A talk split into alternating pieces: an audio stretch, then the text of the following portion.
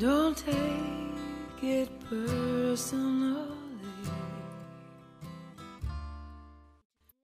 您正在收听的是《你知道的真多》，我是绵尾巴。我们的节目是每周一到周五的晚上七点准时更新。现在大家除了可以在各大音频平台收听节目之外，还可以在微信公众号里面直接收听哦。我们节目的背景音乐还有很多有意思的推送，也都在公众号里，欢迎大家来跟绵尾巴互动和交流。怎么加入我们呢？直接在微信里面搜索“绵尾巴”三个字的全拼就能找到了，等你来哦。十二月八号，一位笔名是善英的妈妈在微信公众号“同享部落”里面发表了一篇文章：“每对母子都是生死之交，我要陪他向校园霸凌说 no。”控诉儿子就读的中关村某重点小学对霸凌的行为置之不理，将儿子被同学都投到了一筐屎尿的行为形容为开了一个过分的玩笑。在文章的评论区，有人表达愤怒，有人表示同情，还有些写下了相似的经历。这类事件其实并不少见，相关的新闻层出不穷。对于残酷的校园暴力，我们都知道不能容忍。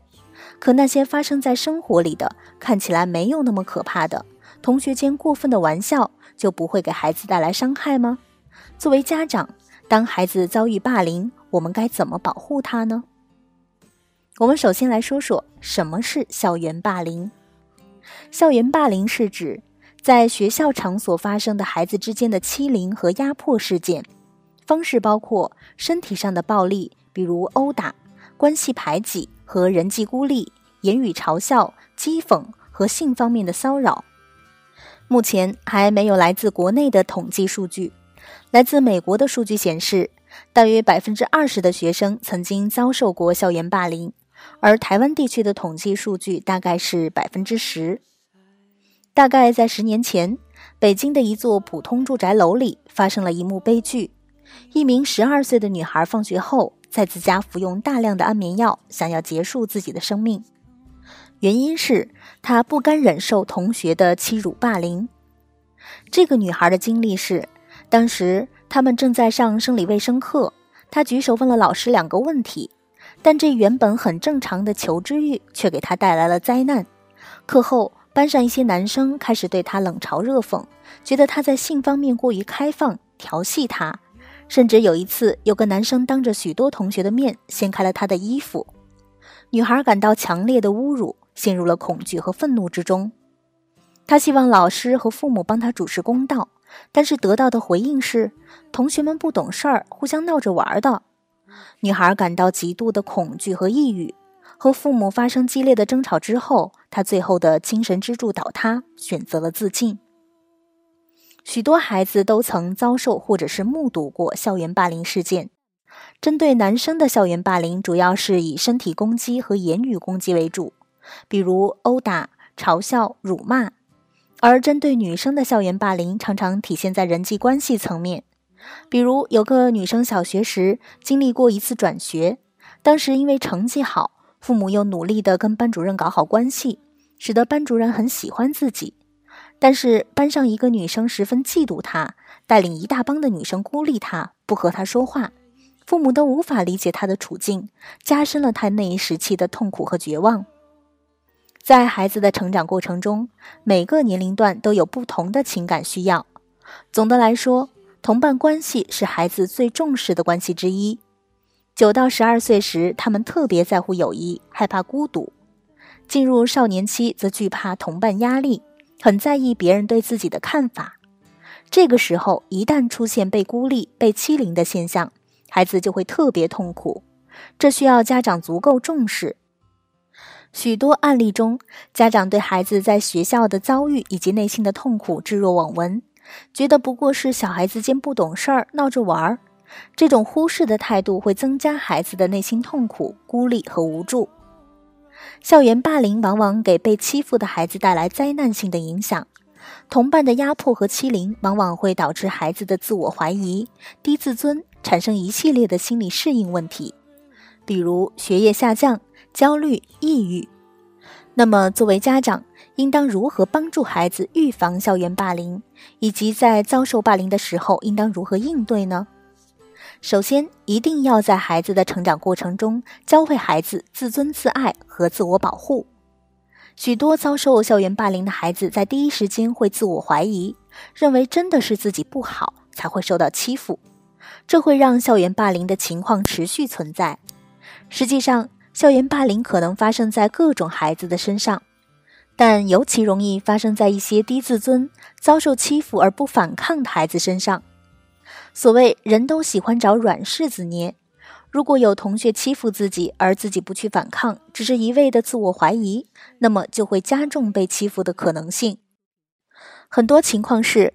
有些家长在家中打压孩子的自尊，要求孩子一味顺从，这样做是十分危险的。这样的孩子在学校中很有可能会成为被欺负的对象。相反的例子是，有很多男孩回忆自己的成长经历，曾经遭受其他男生的攻击和挑衅，他们的做法是鼓起勇气揍回去，让男生不敢再欺负自己。这种方法很有些简单粗暴，但却表达出一个非常明确的信号：我不是好欺负的，欺负我要付出很大的代价。这种信号往往会保护孩子免受进一步的欺凌。此外，如果事态已经超出孩子的应对能力，家长在孩子被欺负时就需要亲自出面采取行动，要求老师和学校有所作为，教育惩戒欺凌孩子的学生，而绝不能听之任之，任由孩子遭受伤害。第二，帮助孩子学习识别和建立有益的人际关系，对抗人际孤立和欺凌。另一类容易遭受校园霸凌的孩子是那些孤僻、不合群、人际交往能力差的孩子。实际上，在一些人际孤立的案例中，也许确实有学生有能量鼓动和影响一大帮同学孤立自己、排挤自己，但也会有学生对被欺负的一方报以同情和善意。家长要从小培养孩子和同伴建立善意、支持性的人际关系的能力。如果孩子遭受欺凌，而仍然能和班里的一些同学建立良好的人际关系，那么就会对校园霸凌的影响产生很大的缓冲作用。也就是说，即使这些小朋友不跟我玩，不带我玩，也总有其他愿意跟我玩的小朋友。如果能感受到这一点，孩子就不会对人际关系彻底失去希望和信心，从而保护自己的自尊免受伤害。家长也需要和孩子解释。某个同学的孤立和排挤，可能是出于嫉妒或者是不善意的动机，但并不意味着不能和其他的同学建立好的关系。我们也没有必要要求人人都认为我们好，只要有人欣赏和善待我们就行了。就要珍惜这样的关系，让孩子对同伴关系抱有合理的预期和期望。家长们一定要在孩子上学之前就注意培养孩子的人际交往能力，与人建立关系的能力。多带孩子参加一些亲友间的社交活动，营造环境，提供机会让孩子参与同伴社交，耳濡目染，会对孩子上学后的人际适应产生良好的影响。如果察觉孩子性格有些孤僻，缺少有意义的同伴关系，一定要及时的干预和治疗，否则不仅可能容易遭受校园霸凌，对孩子以后的身心健康和未来发展也会产生不利的影响。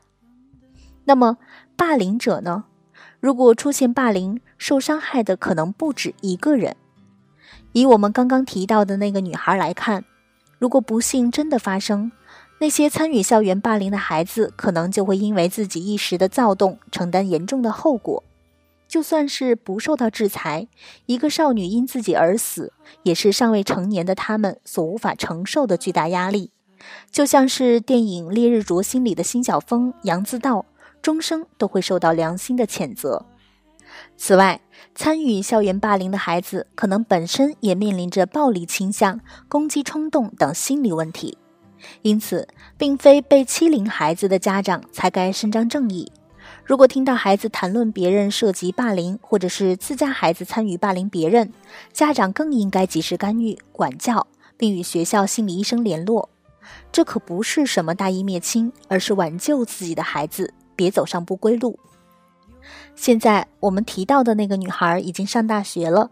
之前的心理干预让她基本上克服了童年的心理阴影，开始了美好人生。也愿天下遭遇霸凌的孩子都能获得支持与安慰。好的，以上就是本期节目的所有内容了，感谢大家的收听，也欢迎大家关注“棉尾巴”的微信公众号。我们节目的背景音乐还有很多有意思的推送都在公众号里，